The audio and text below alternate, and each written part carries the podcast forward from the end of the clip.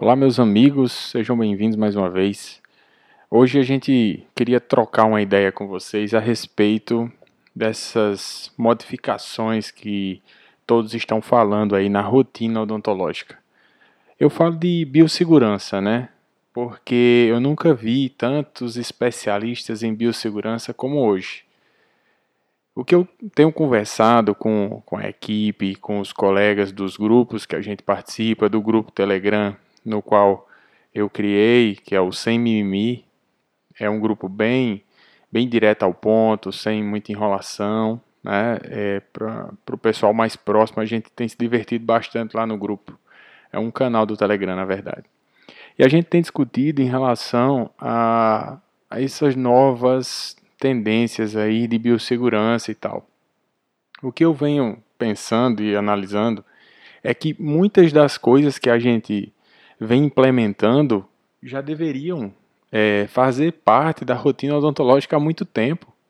É, o uso do, da máscara facial, o uso de máscaras específicas para a área da saúde, é, propé, higienização severa da, da sala, das bancadas, o controle de um paciente para o outro.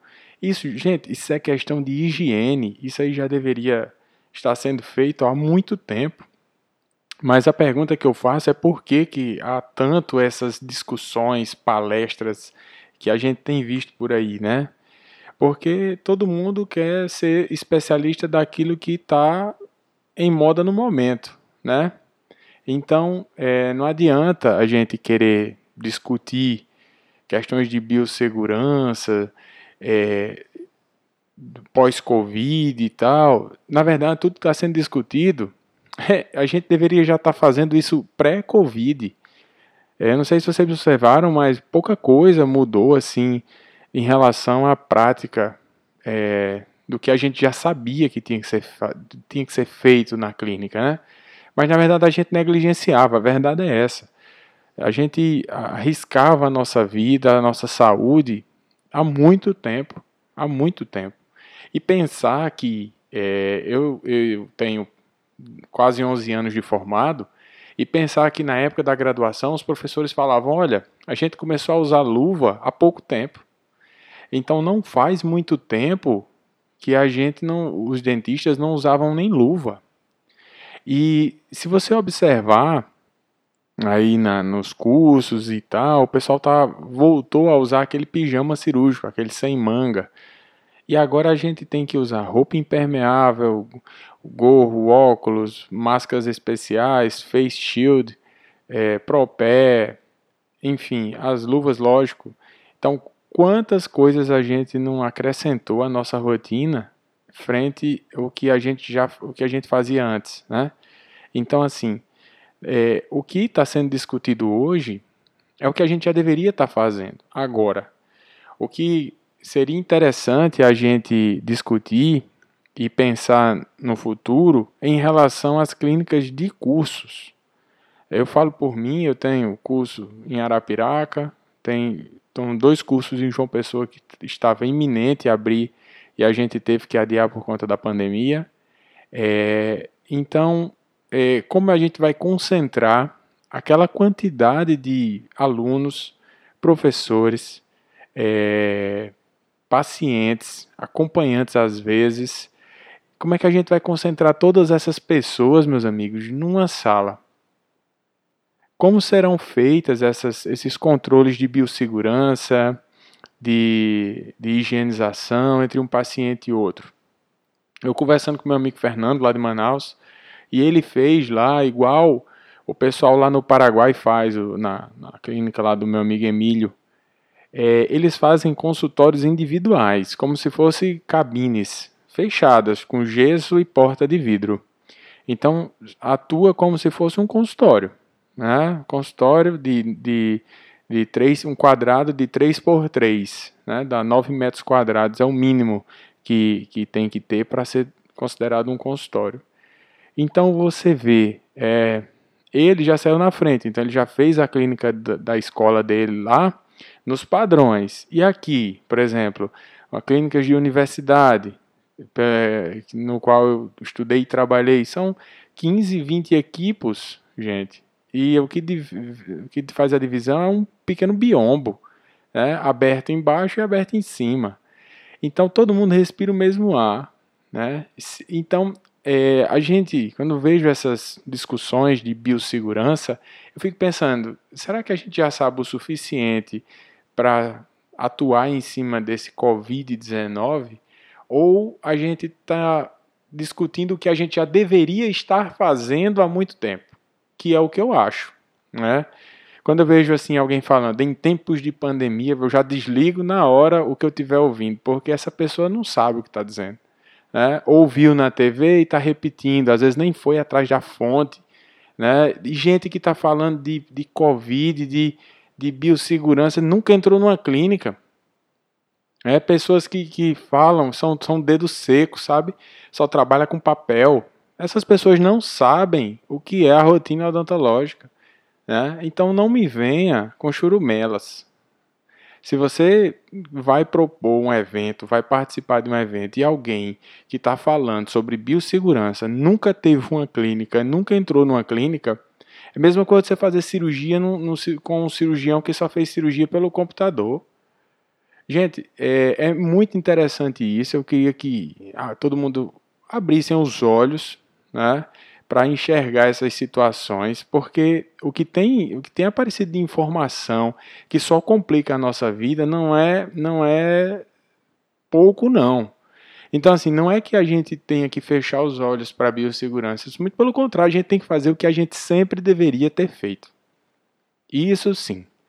Agora, quanto tempo esse Covid passa no ar? Até agora eu não sei esse dado. Quanto se se cai em cima de uma bancada, quanto tempo ele fica na bancada eh, que possa contaminar alguém, né? Porque se tem uma profissão que é susceptível a pegar o Covid, é a nossa profissão. A gente trabalha diretamente ligada na boca do paciente, é quase impossível a gente não pegar isso mais cedo ou mais tarde. Vai ser muito difícil lidar com essa situação.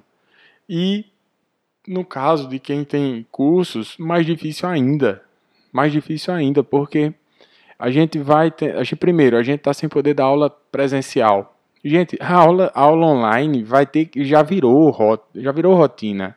Não tem essa história de esse lance de gostar ou não gostar. Eu sei que o presencial é infinitamente diferente, porque isso foi e, e era a nossa rotina e a nossa o que a gente fazia desde sempre. Então a gente nunca experimentou algo diferente. Então, se eu tiver um módulo só de aula é, online, pô, isso às vezes barateia muito e a gente pode até diminuir as mensalidades, porque eu vou gastar menos para me deslocar. Mas o intuito desse podcast não é, não é isso. A questão é que a gente tem que começar a pensar como a gente vai fazer quando esse lance acabar, porque todo mundo diz, ah, vai passar, vai passar, ok, vai passar, eu sei que vai passar. Espero que passe com todo mundo saudável, né? com, com a gente com capacidade de produzir. Porque é, esse lance politizou demais essa questão do é, ah, ou você quer abrir ou você quer fechar. Se você quiser abrir, você é de uma turma A. Se você quer fechar, é da turma B. É muito ativismo e pouca ação. Eu quero ver o seguinte: como é que a gente vai fazer quando sair? Porque a gente já está no problema. O problema é fácil, a gente já sabe, eu quero saber a solução. Então a gente tem que estar tá com a mente boa, saudável, né? a mente e o corpo, buscando soluções para aquele porque a gente vai enfrentar, porque a, o desafio ainda nem começou. Então a gente tem que ter uma cabeça muito fria, muito boa, e saber lidar com as situações. Logicamente que o, o, cenário político pode ajudar ou pode atrapalhar, mas a gente já, já passou por poucas e boas aqui nesse país. É, então, uma, um desafio a mais a gente vai, vai se livrar. Então, é, a mensagem que eu quero passar para vocês é justamente essa. Vamos avaliar bem essa questão da biossegurança. Né? Não existe fórmula mágica ainda é, esses macacões cobrindo até, parece um astronauta. Eu não sei quem foi que, onde é que viram que isso é o modo correto. Se você usa roupa impermeável, usa o gorro, usa a máscara, você está a mesma coisa, mas é só para dizer que você está protegido. É você que está protegido, né? Você não está protegendo o paciente com isso, mas aferição de temperatura, é, como a gente está fazendo, a gente faz usa, usa o termômetro de testa, né, que não tem contato, propé, higienização dos sapatos na hora de entrar, enfim. São cuidados que a gente sempre deveria ter com hepatite B, com HIV, com outras doenças transmissíveis pelo ar e pelas vias aéreas. Então, a gente é, ainda não sabe o que vai acontecer pós-Covid. Então, toda pessoa que for falar pós-Covid, é, tomando como referência Europa, para a gente não serve. Não serve. A, a educação do povo europeu é outra, né, em relação à nossa educação aqui. Então, vamos pensar nisso, tá? Vamos, vamos abrir nossa mente para as novas condições da educação porque vai ser tudo diferente até a gente entender como é essa, essa, essa patologia, esse patógeno aí, como é que esse vírus se comporta no ar bem, quanto tempo, como é que a gente pode exterminar ele, para poder a gente começar a visualizar como serão essas clínicas coletivas. Porque as clínicas individuais eu acho que a gente consegue um bom controle, né? E, mas as clínicas coletivas não. Então, gente, pensem aí, abram a mente, tá certo? E Deus abençoe vocês e se cuidem, tá joia? Forte abraço.